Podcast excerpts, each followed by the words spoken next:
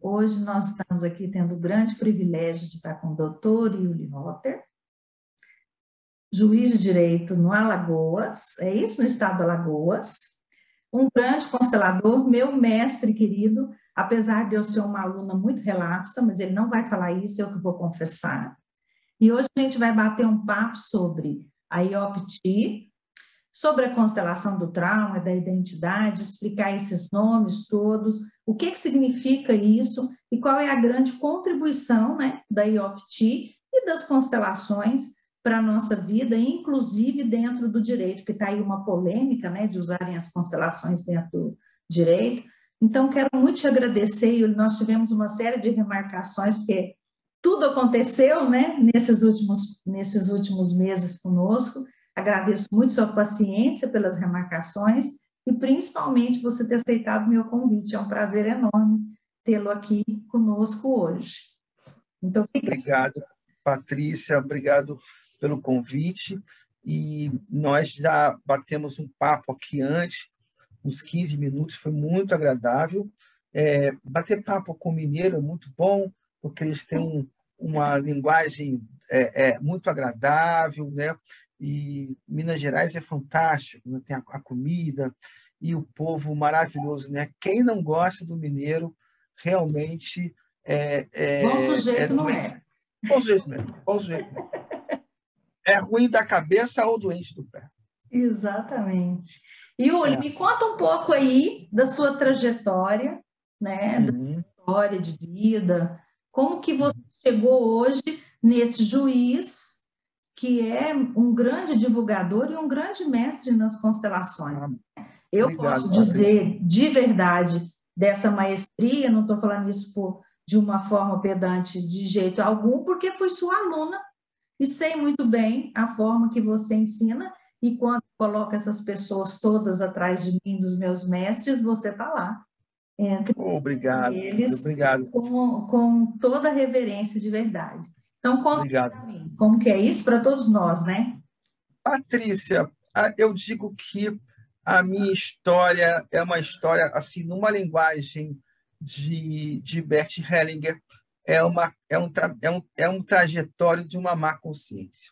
Uhum. O tempo inteiro eu, eu estou buscando, desde as, da minha adolescência, quer dizer, é claro que desde o pertencimento de uma ligação muito, de uma identificação é, traumática com o pai, em busca desse pai ausente em função do, do falecimento dele. Então, eu fui atrás desse pai na profissão é, e, aos poucos, eu fui me desidentificando e, e, e conhecendo quem é o Yuli. Então, no início, fui militar, engenheiro, fiz a faculdade dele, tive uma frustração muito grande, porque eu não pude ser paraquedista como ele foi. É, uma, é ainda é uma grande frustração minha, por incrível que pareça. Eu gostaria muito de ter sido. Adoro fazer atividade física, apesar estou voltando inclusive hoje a fazer atividade física, então é uma identificação muito forte é, com ele, com o pai mas uma identificação traumática. E isso, isso me levou a, a uma trajetória de vida. Né? Então, você, você disse assim, e o trauma é ruim? Aí eu vou dizer, Patrícia, entre nós aqui, eu já não sei se é boa ou ruim, porque é, através do trauma é que eu vou é, é, é fazer e construir o meu eu. Né? Uhum. Vai se forjando trauma... a partir daí, né? forjando através daí. O, o, trauma ele é, é uma experiência humana. Não existe ninguém que não, não tem o trauma. A vida, o, o viver é traumático. É muito uhum. traumático. O nascer é traumático, o crescer é traumático. Então, a gente fica nessa coisa de que será que o trauma é algo que é ruim? A gente pode ter uma, uma, uma diferenciação é, é bem é, é, uma, uma fronteira do que o ser saudável e não saudável, eu acredito que isso está tão junto, tão imbricado um no outro, que eu fico meio assim, porque se eu não fosse a minha infância traumática, o Yuli não seria o que é hoje. Uhum. Então, é, é, eu não sei. É, dizer também que eu tenho que agradecer o trauma também é algo meio assim, nossa, você está agradecendo algo que não foi tão bom na sua vida. Mas eu, dali, é, é, um, um, dia, um grande mestre perguntaram assim ao grande mestre, o que, que é o destino? Ele disse assim, o destino não é o que ocorre com você, mas é o como você lida com aquilo que ocorre com você.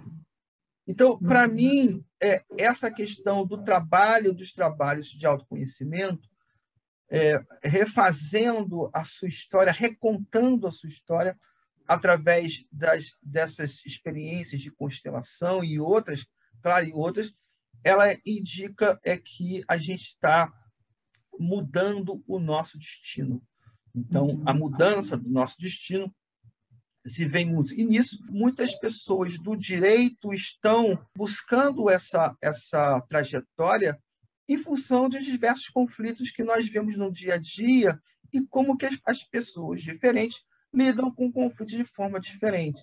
E é, é, podendo, então, ter uma maestria nesse sentido, de que a pessoa pode olhar aquele conflito de uma forma diferente e é, superá-lo também com uma maestria. As constelações, todas elas, uma filosofia de Hellinger ou numa teoria de, de Franz Huber, ela pode, então, é, é, podem ter, e porque também não dizer da estrutural de Matias Varga, né, da, de todo um processo é, é, de solução de, de, de, de, constelações voltadas à solução, a gente pode, então, Construção entender... da solução, né? Da solução, a gente pode entender que todas essas ferramentas, elas são complementares, né? Não são, não são é, é, uma não, não implica em, em, em, tirar a outra. Eu entendo hoje que depende muito da pessoa. Né? Então, talvez uma pessoa esteja no momento mais de, de sistêmico, né? no momento em que como que eu lido, como que eu olho para o meu pai, como meu pai olha para mim, como... e outras estão mais no processo do eu, de como eu me relaciono com todos os meus sofrimentos, como eu lido com as minhas questões mais profundas. Será que aquelas, aquelas raivas, aquilo que eu. Será que eu já expressei tudo aquilo eu posso expressar? Então, depende muito de cada pessoa, é, de cada momento da pessoa. Eu tenho alunos que passaram 15 anos na, na, nas constelações sistêmicas e agora estão gostando da IOPT, mas continuam no sistêmico, e acho, acredito que, que essa vai ser a tendência da pessoa é, uhum. é saber utilizar as diversas ferramentas. De acordo com a dor, é o remédio. É, né? claro. E você vai para as constelações, então, por uma questão sua, primeiro. Com certeza. Uhum. E aí, eu, eu, eu quando é, eu saio da engenharia, quando eu saio da vida castrense militar, eu recebo, então, um, um voto de desconfiança da minha família, hum. né, que me deu um profundo torpor no meu corpo. Agora estou sozinho. Preciso avançar é, é, é, ao meu objetivo de forma solitária.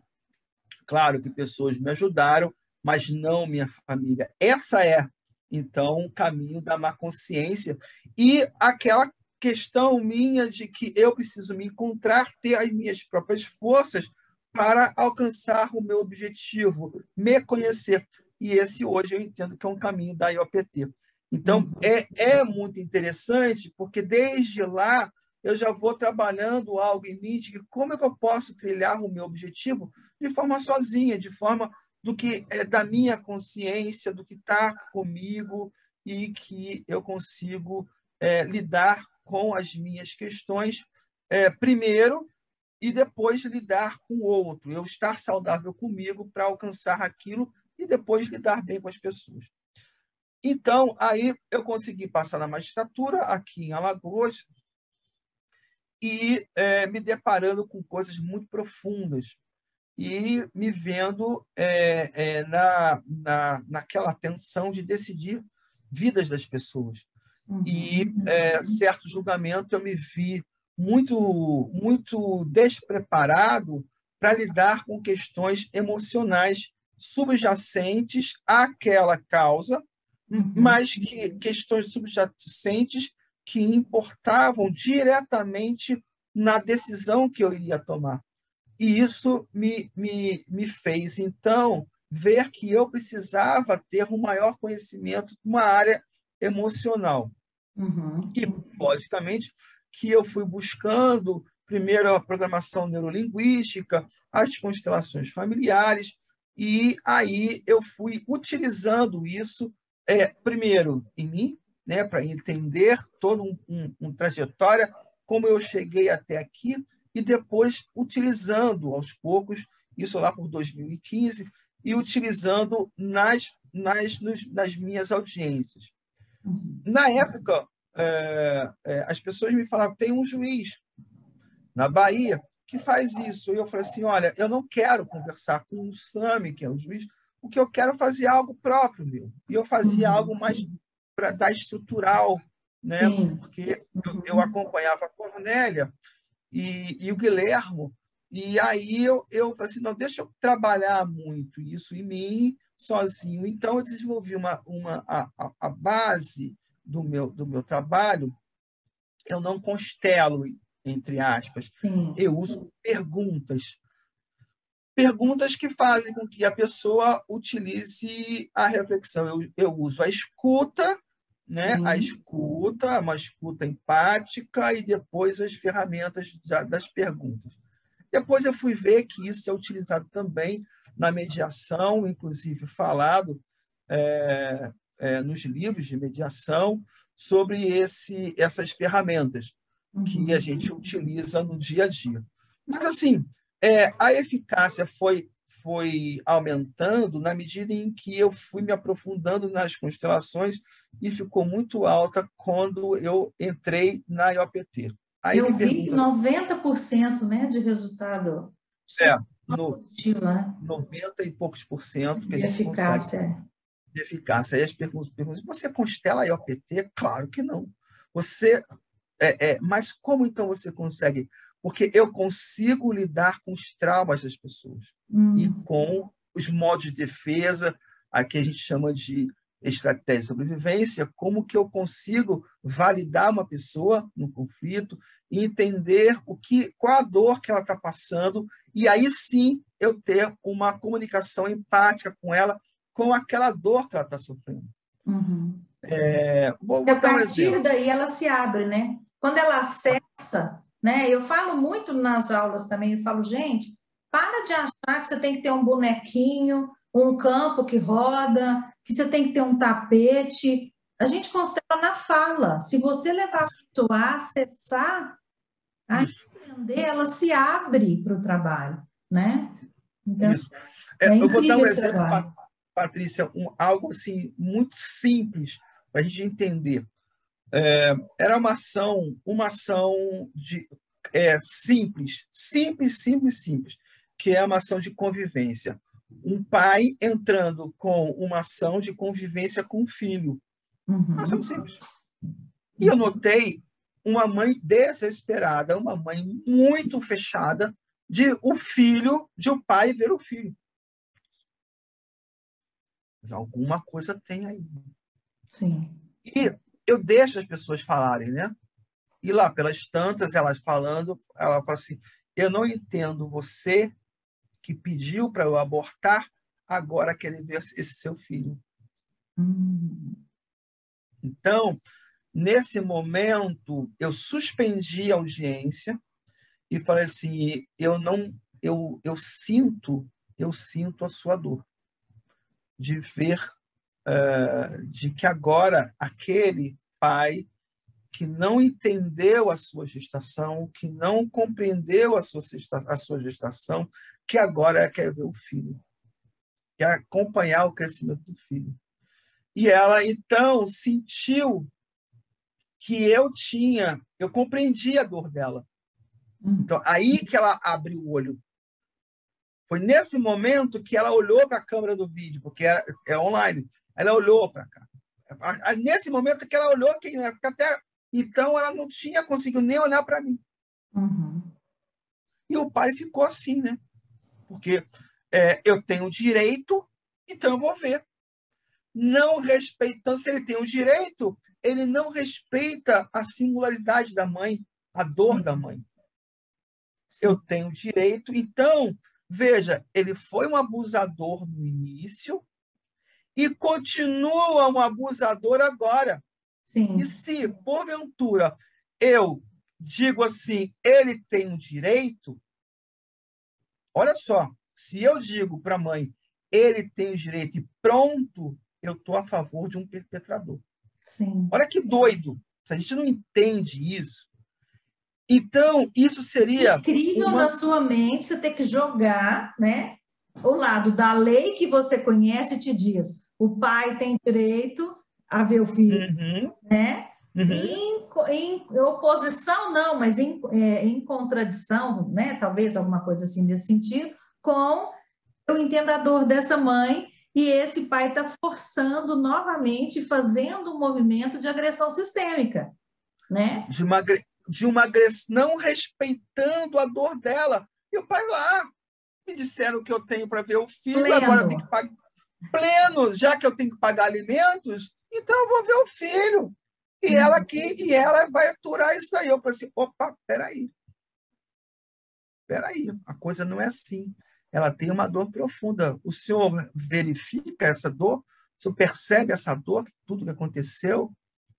E aí ele ficou super, mega sem graça. Ele ficou muito sem graça. E se, porventura, a gente não promove essa reconciliação, ou que ela, pelo menos, possa expressar que aquilo foi muito dolorido, Uhum. É, veja, a criança vai se deparar com o pai totalmente despreparada, porque ela captou toda essa raiva da mãe Sim. em função do pai e, e do pai. Ó. O que, que é um filho que afronta o pai? A gente sabe disso. O filho que afronta o pai tem uma lealdade com a mãe. E essa lealdade é uma lealdade que se inicia na fase gestacional. Sim. Filho, você vai me proteger. Ele perde, ele perde totalmente a, a liberdade de amar o pai. Uhum. É, a mãe, inclusive, dá toda a mãe que abre esse acesso, né? A mãe que abre. Ela não vai. Então, eu teria que, primeiro, express, fazer com que ela expressasse essa, essa dor dela, que o, que o pai reconhecesse isso, uhum. eles entendessem que isso é importante para o filho não carregar isso na vida dele. Sim. Para que eles tenham uma vida harmônica e que o filho tenha uma vida mais leve. Então, a gente precisa expressar tudo isso. Então, hoje, eu acho que o, o profissional de direito ele precisa ter um conhecimento, porque a mera aplicação de uma lei ela pode ser abusiva. A Sim. mera aplicação de uma lei gera injustiças. Uhum. Isso que é importante que nós, do direito de família, direito de sucessões, a gente precisa entender, porque a base do direito de família, do direito das sucessões, são as emoções das pessoas. Então, não adianta a gente fazer uma aplicação fria da lei inicialmente. Então, Pode até potencializar precisa... aquela dor, inclusive, né? Nossa! E dali a gente tem vários e vários e vários e vários processos. Uhum. Tem um caso que eu, eu, eu tive, eu fiz um desafio. Eu fui substituir uma, uma comarca e aquela família tinha cinco processos. Cinco. Cinco processos. E eu notei no início, Patrícia, que os advogados estavam à frente e as partes estavam atrás. Os advogados brigando e as partes atrás. Hum. Aí eu falei assim: olha, eu vou fazer o seguinte. Eu vou fazer um desafio para vocês. Eu quero, vou conciliar esses cinco processos em uma hora. Hum. Agora, eu quero que as partes venham para frente. Quando aí as partes não eram vistas, uhum. botei ela para frente, e aí eu falei assim, e aí como tá? Vocês querem continuar essa, esse conflito? Não, doutor, a gente quer resolver logo isso, sabe? Que a gente até vai numa casa da outra, a gente, a gente se dá bem. A gente até fez as pazes, os advogados que estão indo. Aí eu falei assim, não, é, então lá, em uma hora, acho que menos disso, os cinco processos estavam resolvidos. Olha só. Então, a cultura... Quanto que é importante também colocar para fora as emoções, né? Eu lembro, Sim. quando eu comecei a trabalhar terapeuticamente, tinha uma cultura, e a gente ainda vê algumas práticas de alguns profissionais, assim, de, olha, tem que ser tudo paz e amor, né? Tudo flores, você não pode ter raiva, mágoa, remorso, você não pode sentir nenhum, nada que não seja positivo. E aí, quando começavam os movimentos, né, de, de falas de cura, etc., a sensação que eu tinha é que aquelas pessoas estavam engolindo para mais embaixo ainda aquela dor e aquela raiva. Hoje, uhum. a coisa que eu falo para as pessoas é: repete comigo, eu tenho raiva. Eu tive raiva e sigo tendo. Porque nós temos que olhar para isso em algum momento não é? Então, é, essa permissão de que as pessoas falam, eu estou me sentindo assim. Você percebe o sentir do outro, faz, é você ver a pessoa, que na verdade o que todo mundo quer é ser visto. Não é? Essa, a nossa luta é pelo nosso lugar, né? para o nosso posicionamento, estar onde eu estou, já dizia Adler, né? no seu lugar, conforme a sua posição, conforme a sua idade, no seu lugar dentro do sistema e dentro da sua própria história. Então, quando, gente, quando você faz esse movimento para as pessoas serem vistas, entender que elas ali estão, faz uma grande diferença. Eu lembro, é, quando eu comecei a ouvir falar sobre você, é, eu, e eu vi que você trabalhava com essas perguntas e tal, eu achei muito incrível, porque algumas vezes eu entro em concordância com fala de alguns profissionais que já estão aí há muito tempo nessa jornada, de que quando um juiz fala para o pro profissional, para pro, as partes constelarem, as partes estão ali sem querer estar, porque estão no litígio. E ainda vem uma história de alguém superior, né? Imagina que você está você tá olhando para uma causa minha. Você está lá sentado, tem um, tem um nome lá? Qual que é o nome do lugar que o juiz fica sentado? É na cadeira do juiz mesmo. Né? Pois é, mas tem um nome aquele lugar? Não? Tipo, tipo um, um púlpito? É, tem lá. O... Ah. Hoje a gente, está tá mais na internet do que no presencial. Sim, né? Mas imagina que você está nesse lugar hierarquicamente dentro do processo de no maior lugar possível. E aí vem você e me fala: olha, Patrícia, eu sugiro que você faça uma constelação. Eu penso assim, gente, o juiz, o seu juiz, doutor juiz, né? E quanto mais humilde a pessoa é, mais ela vai para esse lugar de menor.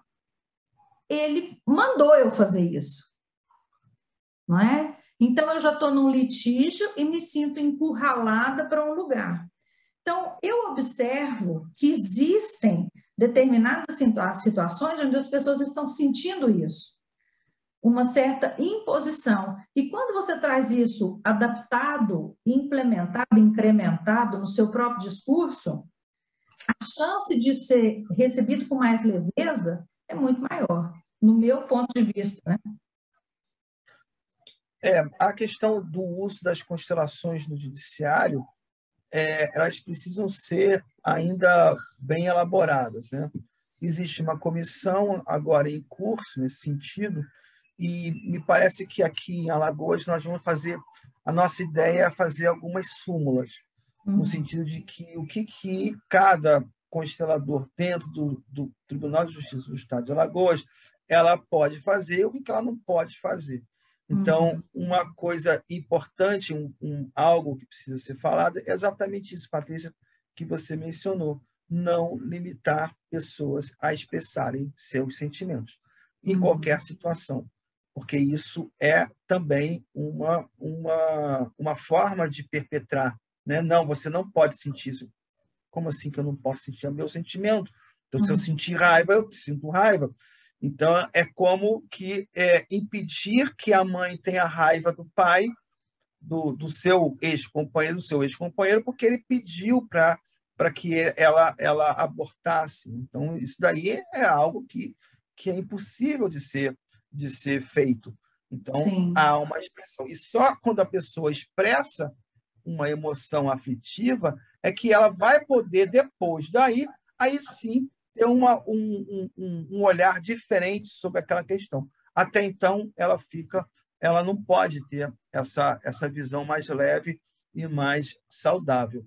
Uhum. O que eu, eu, eu percebo muito é que, por vezes, é, é, a, as pessoas querem levar um espaço terapêutico para o judiciário e isso é, é muito, muito difícil de explicar para as pessoas que ali não é um espaço terapêutico. A visão do uso das constelações é, é, fazer, no judiciário, é fazer com que as pessoas vejam o conflito de forma diferente e não um espaço terapêutico. Se quiser uma, um terapeuta, vai falar com a Patrícia Naves, vai falar com outras pessoas, mas não ali no judiciário. É, então, essa é a abordagem que, que eu tenho no Tribunal de Justiça do Estado de Alagoas. E eu dentro disso. Oh, perdão, pode falar. E dentro disso, a pessoa pode utilizar vários tipos de constelações. Uhum. Nós temos uma, uma tendência a achar que só existe um tipo de constelação. Né? Uhum. Nós temos vários tipos de constelação, inclusive essa forma de uso de perguntas né, de uma postura que eu defendo desde lá de 2015, ela é, ela é que hoje tem inúmeros adeptos, né? Ela é uma construção do Matias Vargas, né? O Matias dá o uso de perguntas na, na entrevista do, da, do, da pessoa ao realizar a constelação, ao ponto de que, às vezes, aquela entrevista já é suficiente. Por exemplo, numa empresa, uma entrevista bem feita ela já é já pode ser suficiente, desnecessário, inclusive um trabalho de, de formal de constelação.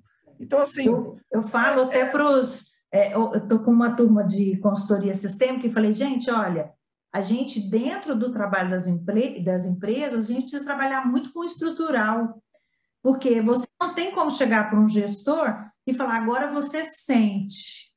Aí ele vai falar que depois que ele sentir, ele me paga, né? Então, a, é. estrutural, a estrutural, na verdade, porque o gestor ele, ele precisa de um olhar mais construtivista e ele precisa de algo que o ajude a compreender o que está acontecendo, né? E a, a, estrutural, ela te permite, as, as perguntas que a gente tem, o Matias tem uma grande contribuição com a constelação, inegável, né? Eu, eu fiz a formação sistêmica, e quando o familiar, e quando eu encontrei a estrutural, para mim, falei, foi como se abrisse assim um campo, porque do, de quem vem da área da gestão, que é o universo que eu transitava antes, quando eu, eu olhava, falava, gente, preciso de alguma coisa aqui para eu trabalhar isso em outros lugares, né, em outros ambientes. E a estrutural nos permite levar esse pensamento para todos os ambientes, né? Eu, eu sou gratíssima, Matias, a gente se encontrou, né, Yuri? Você foi meu porta-voz, inclusive, na formação dele, e eu, de verdade, assim, acho que ele é um, uma grande contribuição para a nossa muito bom, vida. Muito bom. E eu queria saber, porque você fez uma jornada, né? Familiar, organizacional, estrutural, e aí você chegou no IOPT e hoje você é o grande nome da IOPT, porque tudo que a gente olha tem curso do Yuri pelo mundo, né? Você dando curso no planeta. Não, tem, gente, tem muita gente boa trabalhando, tem muita gente boa, pessoas seríssimas nesse, nesse momento. A, a, o meu diferencial na IOPT, e, e, assim, porque como eu gosto muito de estudar, e os livros estão, estão uhum. à mostra, porque você não está vendo aqui, tem livros aqui por tudo que é parte, a minha grande contribuição é fazer com que entender como que o Franz Super tomou as decisões teóricas que ele teve. Então eu vou na uhum. base, eu quero entender o raciocínio do Franz. Como eu quis entender, para entender o Hellinger, eu tive que estudar Ivan Nag, pensamento sistêmico. Eu tive que entender. Ler o livro do Ivan Nag, para quem quer entender é, é, é, Hellinger, precisa entender Ivan Nag. Uma coisa não tem, não, não tem como você entender, porque senão você vai estar apenas mastigando o Hellinger. Outra coisa é você entender o pensamento dele através de Van Nagel. É, dizem o seguinte, que às vezes a gente precisa ler outro autor para entender, entender aquele. A base, você, eu entendi bem mais as decisões teóricas de, de, de Hellinger lendo o que é, é, Ivan Nagel leu. E entendo bastante é, Franz, Franz Rupert lendo psicanálise. Interessante. Uhum. Né? Quando eu entendo um pouco mais de Freud, das tópicas de Freud, pulsão de vida, pulsão de morte. É, Aliás, você dá uma aula no seu curso sobre isso, né? Sobre isso, né? Édipo. É, então, aí eu consigo, então, é, é, entender que trauma do amor tem muito a ver com Édipo, apesar de Franz mencionar expressamente que não concorda com o complexo de Édipo de Freud. Aí é uma decisão dele teórica, não é que a uhum. gente tem que respeitar, mas a base é a gente precisa entender um pouco mais da psicologia perinatal para a gente entender o, o trauma da identidade e as questões do trauma da sexualidade, entender os artigos de Freud sobre a sexualidade, né? E hoje em dia a gente também precisa ter uma noção, é muita coisa, gente. A gente ter uma noção do que seja o trauma, porque o trauma, a teoria do trauma é muito recente uhum. e que mudou bastante o, o a, a, a, concepção de que, é, é, por exemplo, será que trauma só é trauma da sexualidade? Não. Hoje a gente entende que também uma, uma mãe que não deu atenção ao filho, isso pode gerar um trauma tão sério quanto um trauma da sexualidade. Então, a gente precisa ter essa. É uma abertura. Até para acessar o trauma, né? Tem uma própria fala do Rupert que ele fala que é um risco muito grande o terapeuta, quando ele vai, vai fazer esse trabalho sem entender por que, que a pessoa está fazendo o que ela está fazendo, porque pode retraumatizá-la. É. Em vez de trazer é, é. uma solução, né? Ela pode traumatizá-la. Então, é, esse estudo, conhecimento, ele é indispensável. E ele tem uma frase que eu gosto muito, que é a, a prática precisa da teoria, assim como a teoria precisa da prática. Precisa da prática. Não tem Exatamente. como você falar, eu não vou abrir um livro, né? Eu também sou apaixonada, eu estou aqui com minhas estantes peladas por conta da minha mudança, mas também sou uma apaixonada porque não tem outro jeito de você entender de onde a pessoa tirou aquilo, né? E até outra coisa que eu, que eu sempre incentivo as pessoas a estudarem as obras é para saber, inclusive, argumentar com essa torcida contrária, né? Com os haters que a gente vai encontrando ao longo do nosso trabalho. Se eu estou embasada, entendo da onde aquilo saiu, fica muito mais fácil eu argumentar em defesa do meu próprio trabalho. Né? Claro. claro. E, aproveitando, Yuri, que você falou essa questão do trauma, eu queria fazer uma linhazinha do tempo. O Rupert surge aonde? Ele, ele esteve com Hellinger. Como que é essa temporalidade aí dele? Ele surge... Pois é. No, é tem, tem um livro que ele explica bem isso, que por volta de 1997, acho que é 1997, 98, no final do século passado ou no início desse ano, eu não me recordo bem. Ele teve numa, ele é constelador familiar e ele teve no congresso de Heringer e foi uma questão de abuso sexual. E quando ele viu o processo, a constelação do, do Heringer, ele não concordou com aquilo e aí começou a estudar sozinho, formular a teoria dele. Uhum. E, a partir daí, ele vai é, desenvolvendo o um método próprio. Essa, essa frase da intenção é uma frase já que foi algo fantástico. Eu acho que o, o trabalho do Franz, nessa frase da intenção dele, é, e, que, e que conduz é, é, a, a, porque a nossa é, é muito interessante, né? Porque é, ele, ele, leva a uma estrutura linguística do nosso inconsciente. Uhum. Então, assim, uma frase, uma palavra é uma estrutura do nosso inconsciente. Então, ele acessa essa estrutura inconsciente nossa. Então, o Lacan dizia assim: nosso inconsciente é feito de uma estrutura linguística. Então, ele, ele entra em ressonância com isso. O que a gente precisa muito entender é que quando a gente está lidando com essa questão do nosso inconsciente, a gente ultrapassa um pouco é, é, a, a, questão da resistência não é do nosso, da nossa psique, porque ela vai numa ressonância. Então a gente tem que ter muito cuidado, e isso aí, Patrícia, o, o Franz fala, muito cuidado para não agredir essa, essa psique. E precisa ser muito sutil.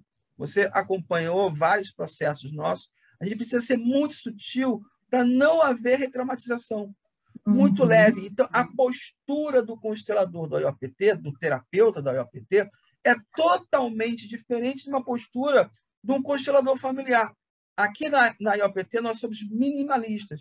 Vamos, é como uma cirurgia a, gente, a pessoa vai falar, os ressonantes vão falar, e nós vamos entrar minimamente para fazer pequenas incisões cirúrgicas dentro da uhum. psique da pessoa.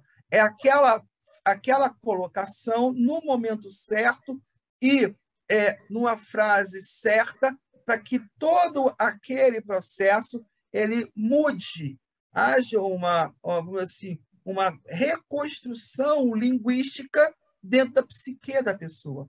Então, é, é, uma, é, uma, é uma, eu chamo que é verdadeiramente uma cirurgia que nós vamos fazer dentro da psique de uma pessoa. Já na constelação sistêmica, aí é, é, é uma já é diferente. O constelador já tem uma postura um pouco mais ativa, né? E aí a gente vê. Nessa, nessa semana, eu tive uma constelação muito interessante, porque o ressonante nós não trocamos não trocamos ressonantes, né? Uhum. E na, na IOPT. Porque quando a pessoa escolhe um ressonante, ela já escolhe esse ressonante com as questões dele. E o ressonante, naquele processo, pode estar vivenciando uma história dele e que se conecta com a história da pessoa que está sendo constelada. Sim. É muito interessante isso. Então, é, eu tive uma história, é, essa constelação, mas não posso dizer a constelação, mas eu não uhum. sei se eu posso dizer por que, que nós não trocamos ressonantes na IOPT, falando uhum. de uma história pessoal minha, só vou trocar os nomes, uhum. para não ter nenhum tipo de problema. Por que, que nós não trocamos ressonantes na IOPT? Na constelação familiar, nós trocamos. Se o ressonante a gente percebe que ele está vivendo uma questão dele própria e não com a constelação, a gente, por favor, o senhor pode sentar lá, o senhor pode estar vivenciando um pouco a sua história e está é, atrapalhando um pouco do desenvolvimento da, uhum. da constelação. Então, eu vou contar a história. E a história é a seguinte: é, eu era casado, sabe que eu casei algumas vezes, e foi meu primeiro casamento. Meu casamento então, eu estava lá a primeira esposa, a esposa 01, que tinha um pai. Então, eu tinha um sogro, o sogro 01, e eu tinha uma cunhada, a cunhada 01. Uhum. Beleza. A cunhada 01 estava com um problema com o pai 01. Eles não se falavam.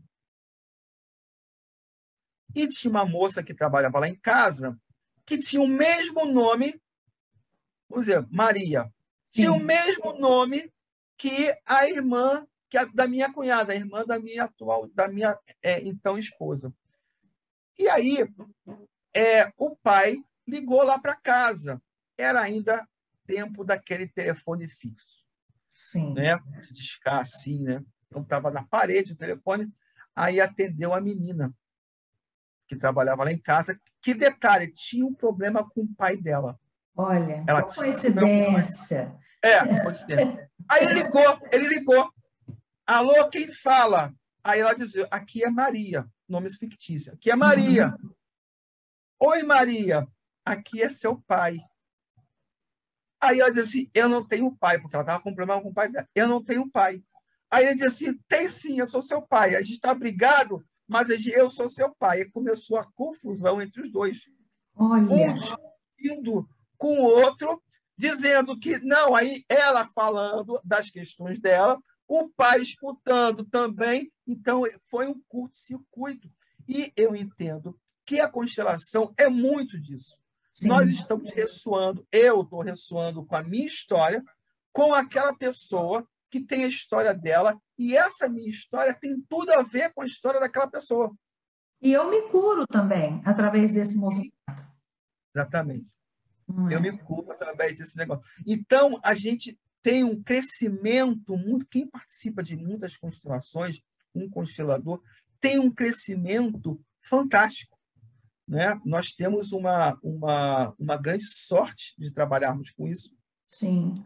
Yuri, você cada... constela além dos cursos ou, ou só Não, curso? Só enquanto professor.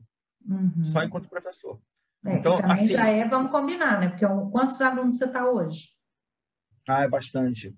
Muitos alunos, né? Agora que eu tenho que descansar um pouco, mas nesse período de, de de. Eu já fiz, acho que eu já construí mais, em termos de alunos, mais de, acho que foi mais de 200 alunos. Impressionante. Ah, deve então, ter cada sido mais dia, mesmo. Só das é, turmas que eu estive, os números. É, é. E cada aluno com seu processo. Mas, Patrícia, a IOPT ela tem algo muito interessante, que é o presencial. Uhum. Se você puder ir no presencial, é, um, é algo. Sim, o online é bom, porém é, o presencial é ótimo. Você vai ter uma turma agora, não tá? É uma turma agora presencial? Como que estão Não, eu faço um workshop só presencial, ah. por enquanto. Eu vi uma eu... chamada de, de, de, turma sua. É, mas, mas Campinas, só online. Será?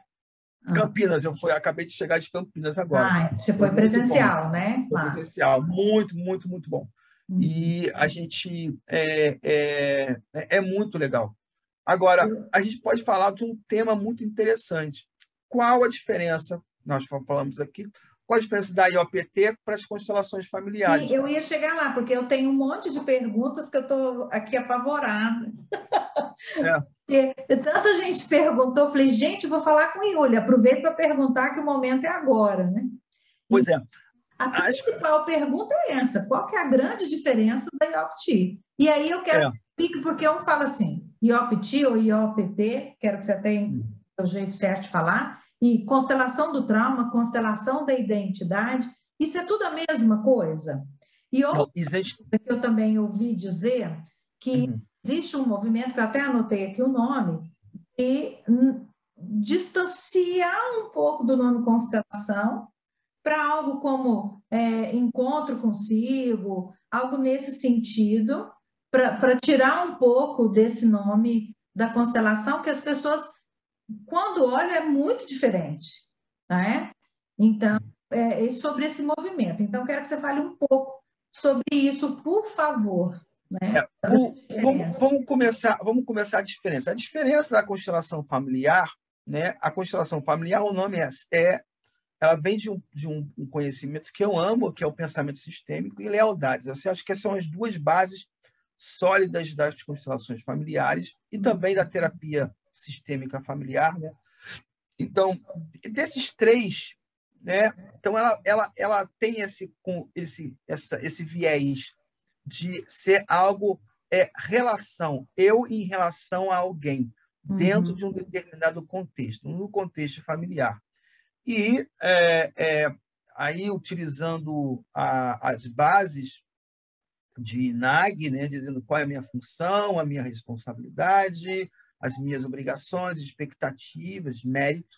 Aí tem a ver com boa consciência, tal. Como que aí eu tenho aí o, Fran, o Franz, olha, o Hellinger pega esse mérito e abre, né, para pertencimento, né? Uhum. Eu preciso pertencer e desse pertencimento eu vou é, é, ter uma boa consciência no perder, então o mérito eu tenho ali vou pertencer, é, e para pertencer eu preciso fazer, obrigação, né? E preciso uhum. também receber. Então ele abre isso e aprofunda um pouco sobre esse ponto, né? estabelecendo regras. Então, é algo relacional. Como Sim. que eu vou me relacionar com alguém e aí a gente tem aquele conceito do, do, do lugar que eu tenho dentro desse sistema familiar. É, a IOPT é, sai desse plano sistêmico e entra na minha psique, ou seja, eu comigo. E por isso Mais que biográfico. Aí, biográfico. É, eu não estou dizendo que na, lá não é biográfico, na familiar. Pode uhum. ser. Até porque é, é histórico, vamos dizer assim. Vai uhum. além de você. A história da sua família que reverbera em você. É muito interessante, né? Uhum. porque você vai trabalhar com as identificações que você tem e com o nome emaranhamento com a sua história familiar.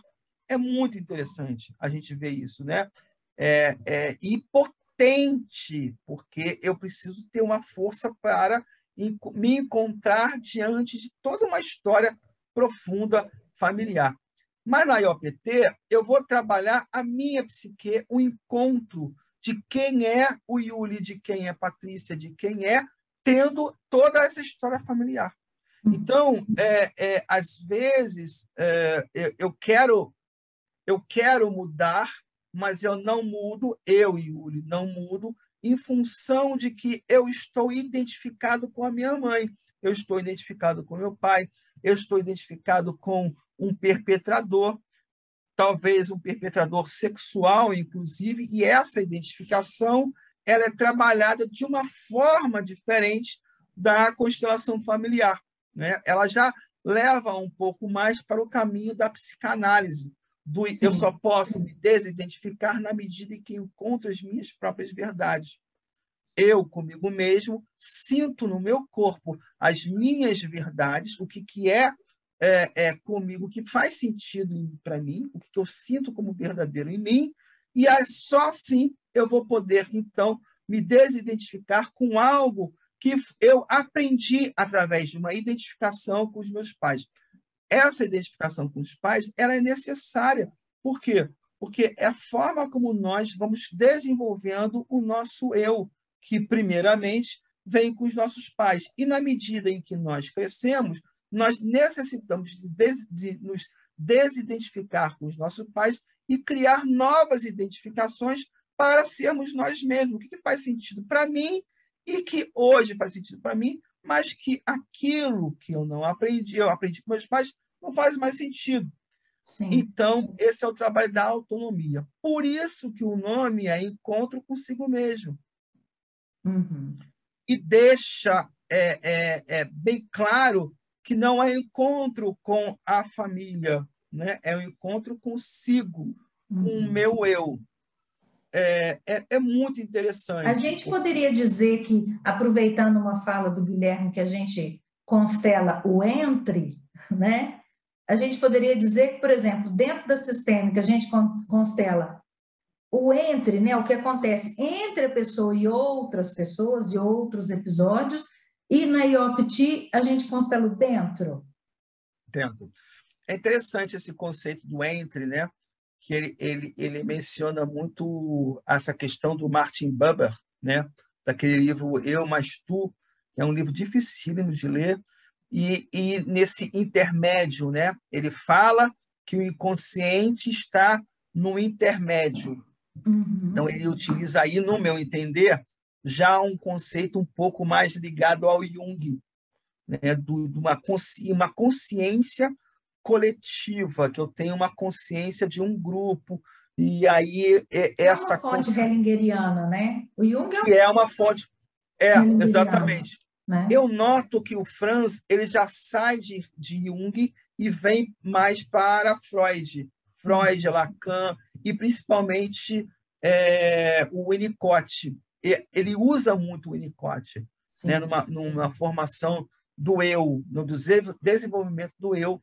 Sim, uma... mas o Winnicott falava da grande contribuição do Freud para a própria educação e para o conhecimento do desenvolvimento humano. Ele era um, um, cara que falava né, dessa grande contribuição. Ali... É, mas mas é. ele, foi, ele foi discípulo da Marilyn Klein, que também foi discípulo de Freud. Eu não sei, é, eu, eu ainda não, não tive tempo, é muita coisa, né?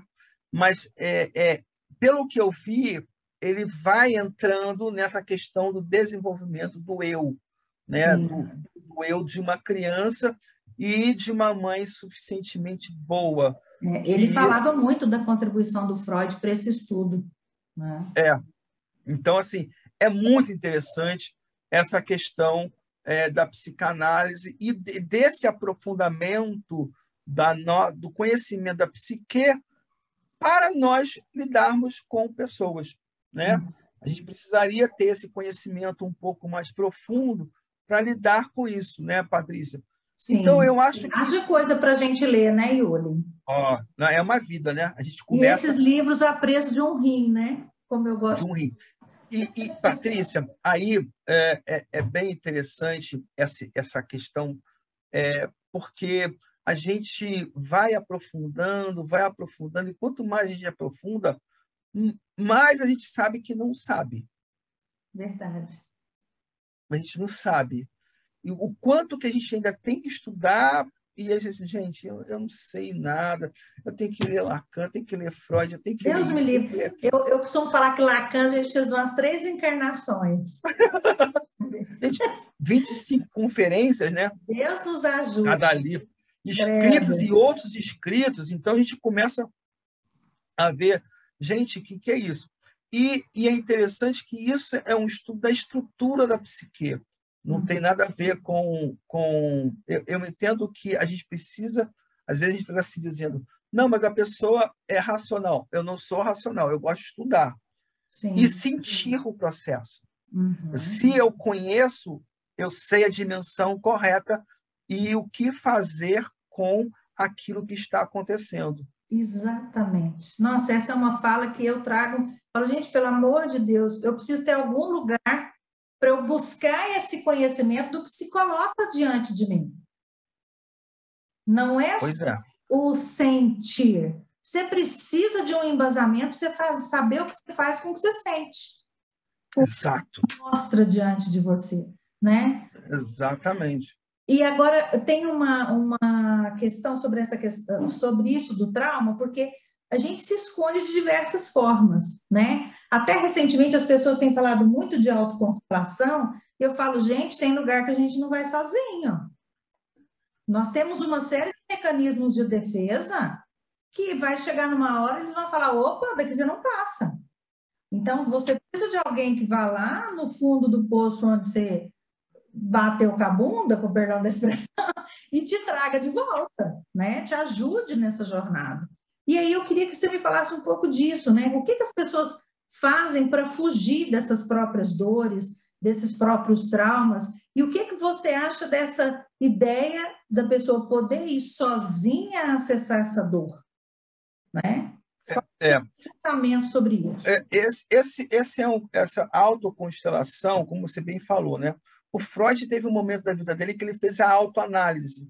Uhum. E ele teve alguns escritos com um médico e ele se emaranhou com esse médico, teve alguns problemas e depois ele viu que justamente que ele nesse era justamente o, momento em que ele estava fazendo tal da autoanálise, ou seja, ele ele é, é, não teve é, parou num ponto a gente precisa de falar, elaborar para outras pessoas, é, é, nos abrir para outras pessoas, para nós nos vermos.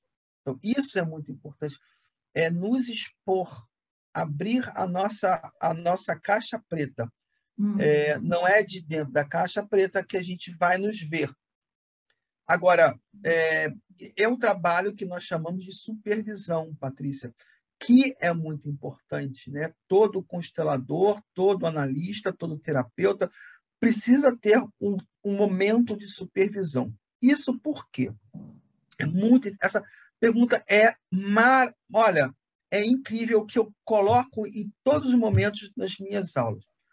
Se porventura a, a ressonância em si é, um, é algo de, de transferência.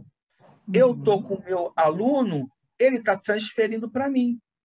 Então, eu já tive as mais diversas transferências de raiva, de atração, cobrança, cobrança, de, de tudo, tudo vem para mim. Uhum. E eu tenho que perceber que isso daí é quando inicia o trabalho. Isso que é interessante. O trabalho da pessoa começa com a transferência. Se não está transferindo, é porque ele ainda não se abriu para você. Uhum. Ele está essa conexão. Ele tá, o que, que é a transferência? Ele está atualizando o, a questão dele para o professor, está atualizando a questão dele para o analista, para o constelador. Ele está trazendo para a gente as questões. Uhum. Ele está perguntando. Está colocando ali. Isso é uma transferência, isso é uma ressonância. Uhum. A questão agora é o seguinte: eu faço uma contra-transferência. De que forma?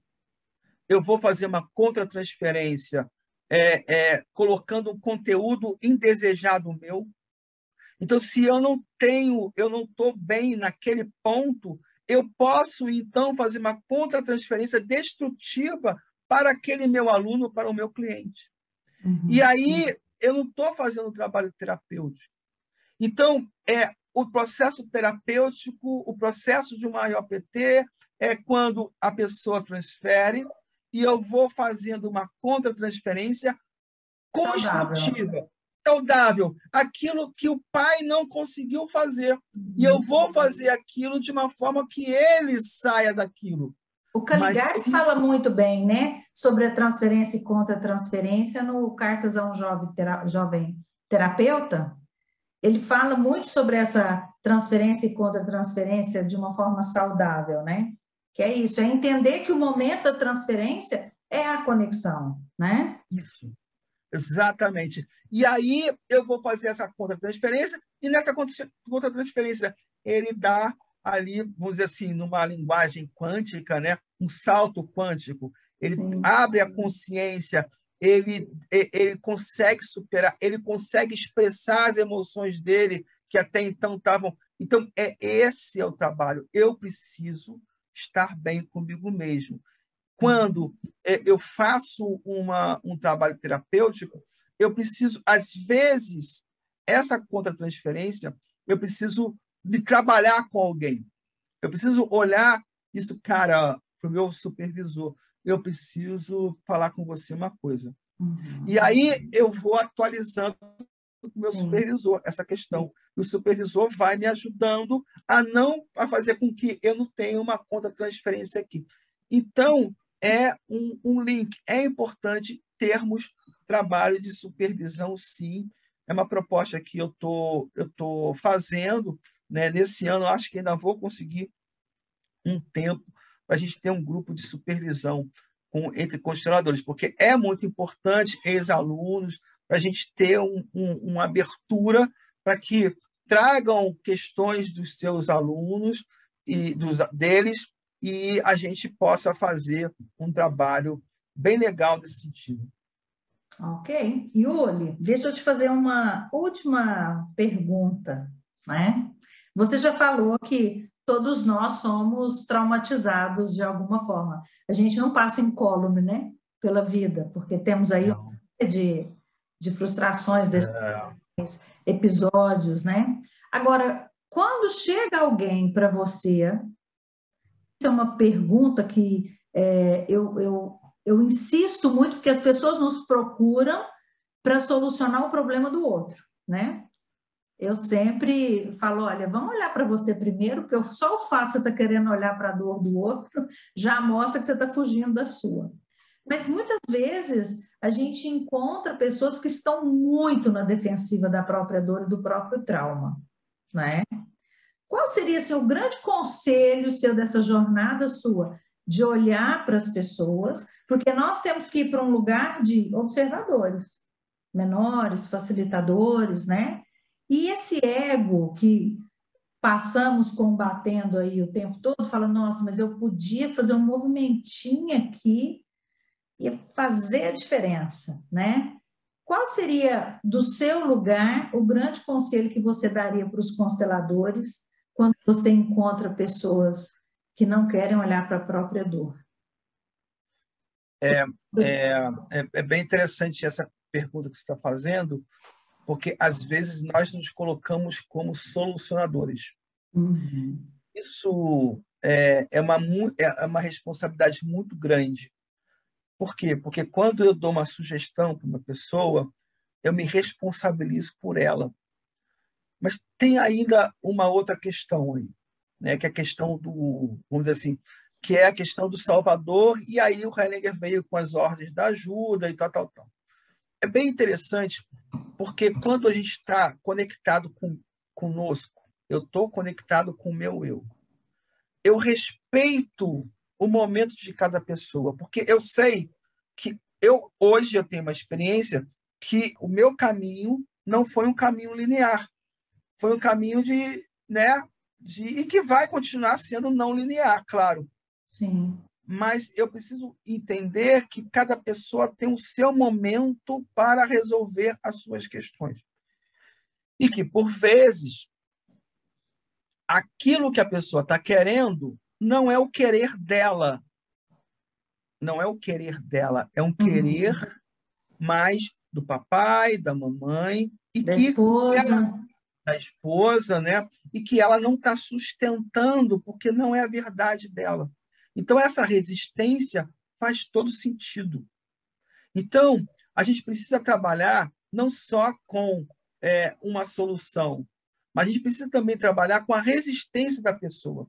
Porque a uhum. resistência da pessoa a dar uma caminhada, a andar para frente, também é uma informação muito importante para saber o quanto que aquilo que ela deseja realmente ela quer. Uhum. Aí eu, eu, vou dar um exemplo para você. O que que o que que isso é, é a profundidade. O que essa boa consciência quer dizer? Não, uma pessoa ela quer se divorciar, por exemplo. Uhum. Eu quero me divorciar porque não faz mais sentido e tal, tal, tal. Faz uma constelação da IOPT. Eu quero o meu. Aí a resposta, tal, tal, tal, tal. Eu quero ser eu. Uhum. Agora vamos fazer o seguinte: sai da IOPT, vamos para a sistêmica. Aí coloca todo mundo, papai, mamãe, sei que lá.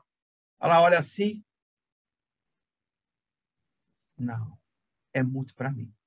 Uhum. É muito tendo que sustentar o meu eu em face do meu pai, da minha mãe, ainda é muito para mim. Sim. Então, é, é, é, eu já fiz esse processo duas vezes, Patrícia, e as duas vezes eu vi que a gente esse, esse fortalecimento do eu para a, o encontro da pessoa com as suas próprias verdades é que vai dar uma sustentação do que realmente ela quer. Então, uhum. não necessariamente, quando ela está constelando, ela está em conexão consigo própria para sustentar os desejos de mudança dela. E a gente uhum. precisa entender que esse é um processo, de que ela precisa construir esse castelo de verdades dela para ela ter, ou vamos dizer assim, uma não castelo de verdades, mas uma é, um navio ou uma jangada de, ver, de verdade para sair desse porto e ir uhum. para outro. Saber que pode, né? Que Saber que pode, que vai. Então, é um processo que, naquele momento, talvez ela não esteja preparada para fazer essa transposição e uhum. entender que, ok, esse, e se porventura o constelador acrescentar alguma verdade a ela, já ajudou e muito. Agora, veja bem, se eu fico angustiado porque essa pessoa ainda não se divorciou, um exemplo, uhum. vai ficar presa num relacionamento abusivo, talvez eu tenha que eu tenho que me trabalhar. Uhum. Senão, e relacion... né? E, relacionamento abusivo. dor do constelador, né? É você é. entender que existe uma solução, mas a escolha é sempre do outro. É. E aí você vai dizer, que relacionamento abusivo que eu estou olhando?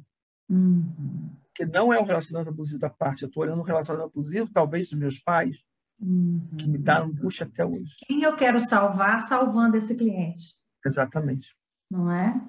Ô, Yuli, e aí eu ia, falei que era a última pergunta, mas menti, porque agora quero perguntar uma partir do que você falou. Quando você enxerga, por exemplo, que esse eu está enfraquecido ali, é possível que eu faça um movimento da IOPT e conjugue esse movimento da IOPT com um movimento sistêmico?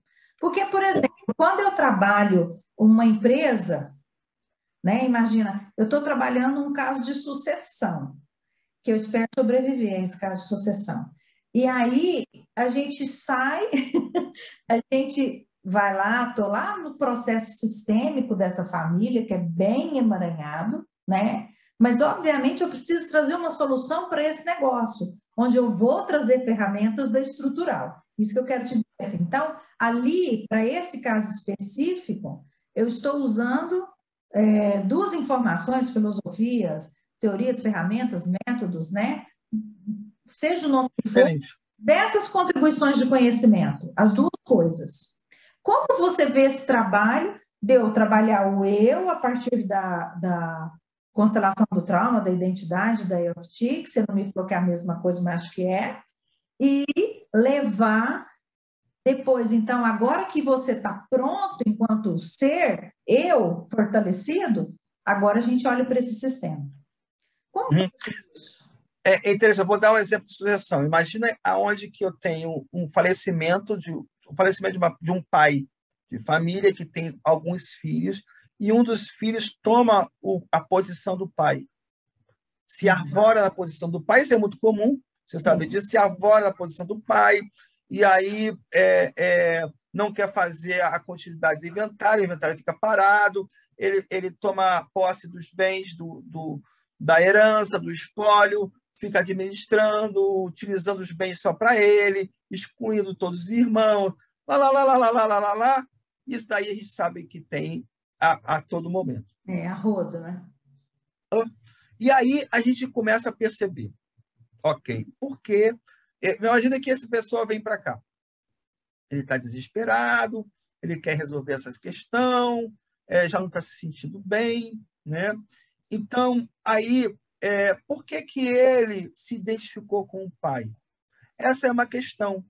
Ele só vai, esse, esse, esse inventário só vai ser solucionado de uma forma é, é, não conflituosa, uma solução pacífica e tudo mais, no momento em que ele se desidentificar com esse pai. E por que, que ele se identificou com o pai? Porque ainda ele não conhece a si próprio. Uhum. Ele não tem as verdades dele, dele própria. Uhum. Então, ele facilmente ele se coloca no lugar do outro. Ele sai do lugar dele, numa, numa visão de, de, de Bert, e vai para o lugar do pai. Ele se vê como pai. Então, ele precisa voltar para o lugar dele, de filho, vamos dizer na, na linguagem, mas isso, esse encontro, essa mudança, indica que eu preciso me encontrar, encontrar as minhas questões. E por quê?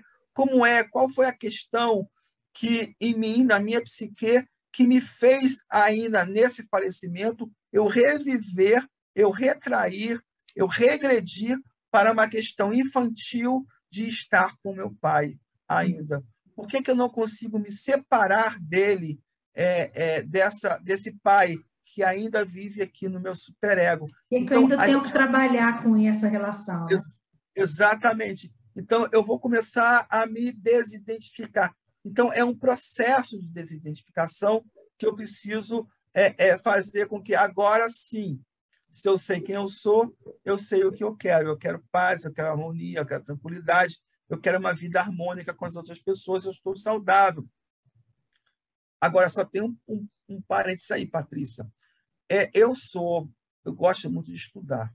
Então, eu não vejo acho que você também, né? Eu não vejo uma, eu não faço parte do clube de, não é clube, mas é, é, eu não sou hellingeriano, eu não sou estrutural, eu também gosto muito do Franz, professor me constelou. Olha, eu, toda vez que eu falo com ele, eu fico muito emocionado, me ajudou muito, mas eu não, eu não, não sou é, preso. Dentro de uma caixinha. É, eu não estou preso apenas ao conhecimento dele. Então, se eu falar isso para o Franz, que eu fiz um processo da IOPT e depois eu fiz um movimento sistêmico, ele vai falar assim, Uli, eu acho que você não aprendeu nada do que eu te ensinei. Mas uhum. eu posso dizer que eu estou só fazendo um posicionamentos. Uhum.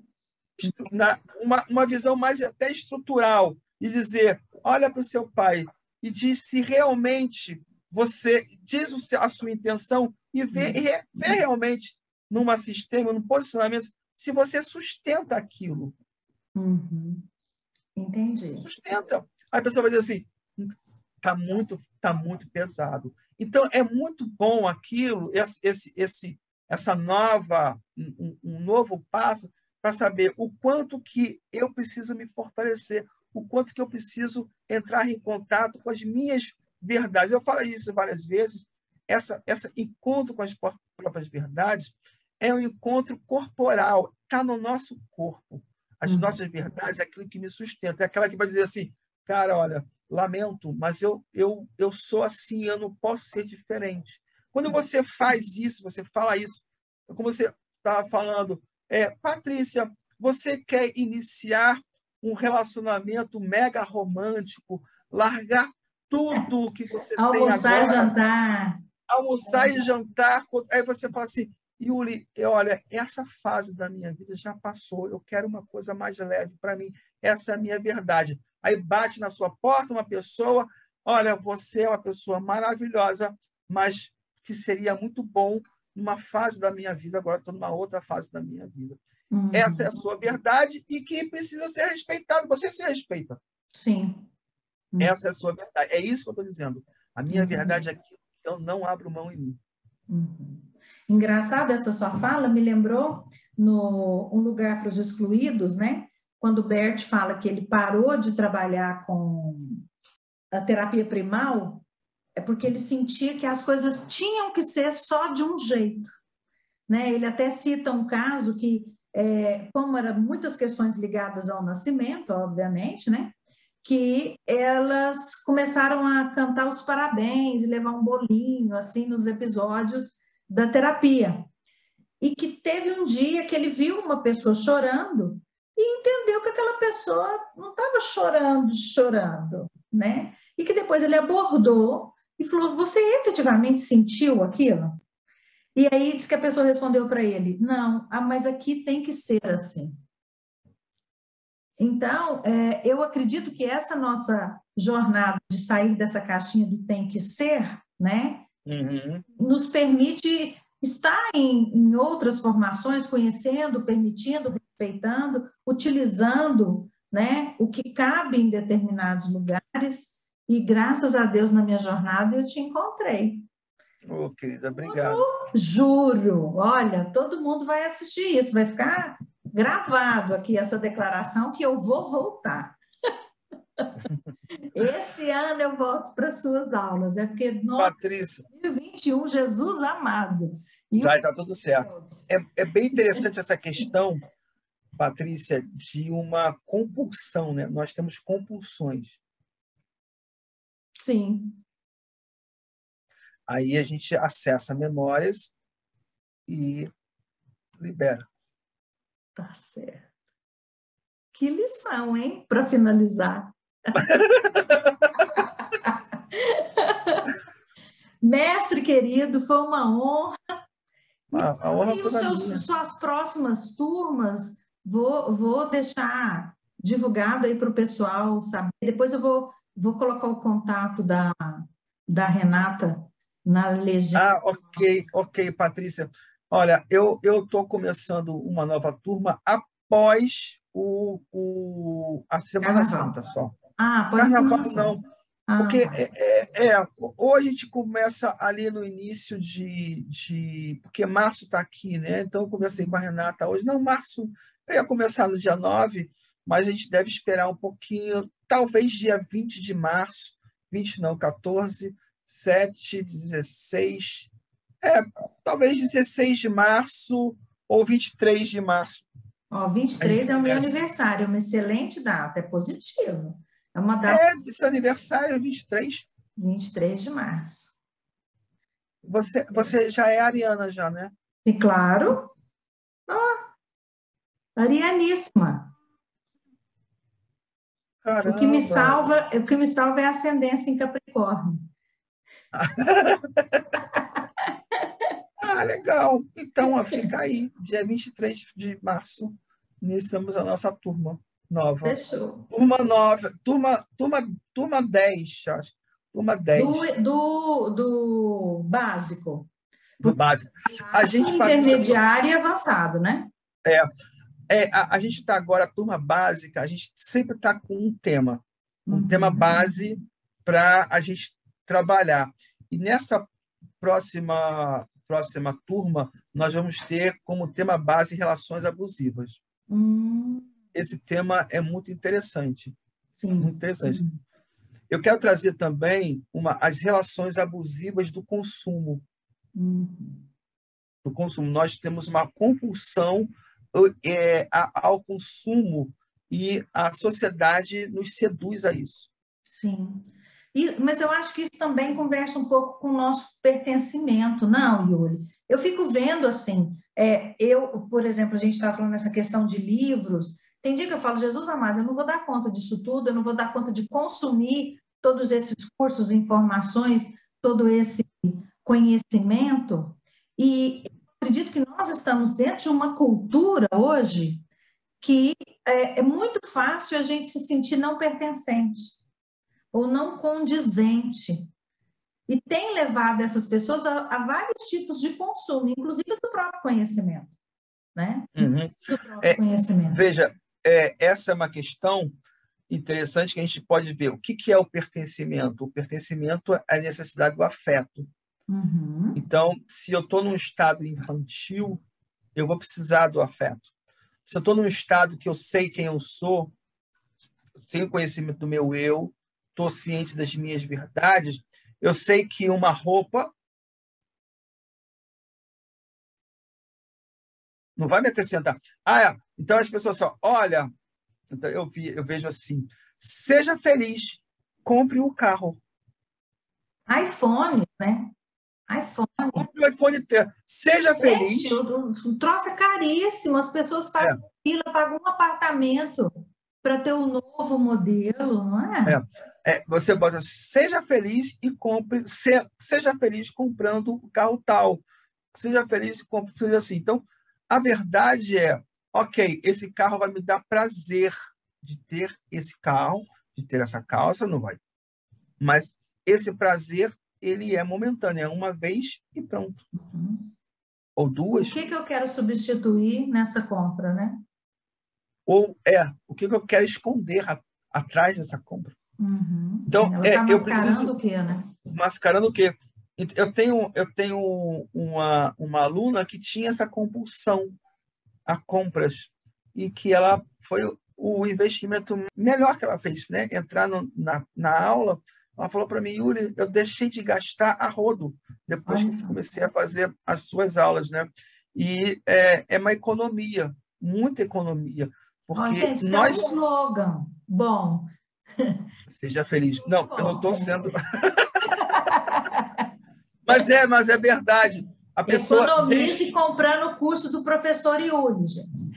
A pessoa, a pessoa deixa de ser seduzida. Sim. Pra... Por quê? Porque, não, eu não preciso ir, lógico, ir para Fernando Noronha é ótimo. É ótimo. E a gente vê que a pessoa hoje em dia viaja não é para ter prazer só. É para fazer selfie, galera. Sim. Hum. A gente vê foto de show, né, Yuli? Gente, é. as pessoas estão ali filmando, falam, gente, vocês estão ali. Não é? Exatamente. Vivam esse lugar, vocês estão ali. Experiencie, né? Mas a pessoa está mais preocupada no selfie do que vivenciar aquilo. Sim. Então, ela não. É, veja, aquele momento não é o momento do eu dela, é o momento para mostrar o eu dela. Sim. Então, ela não se direciona para si próprio, para as suas emoções, para os seus sentimentos, porque está vivenciando aquilo. Não. É uma posição narcísica mesmo, de uhum. que ela precisa receber aplausos. Então, se eu preciso receber aplausos, é porque aqui dentro de mim tem um vazio, né? Eu preciso Sim. tomar conta desse vazio meu uhum. e é, dizer assim, eu tomando conta desse meu vazio, eu não preciso dos aplausos. Lógico que receber aplausos é muito bom, mas eu não fico escravo desses aplausos. Não pode ser o que te sustenta, né? Não pode. Não pode. É, tem que ser uma consequência e não o objetivo. Né? Exatamente. Mestre, Patrícia, olha. muito, mestre, muito obrigada. Amei nossa conversa. Espero que a gente possa ter outras. Claro, claro. abundantemente sua vida. E eu estou muito grata. Muito. Eu também. Eu Gratidão. também, Patrícia. Olha, Gratidão. um beijo, um beijo. Um beijo, amado.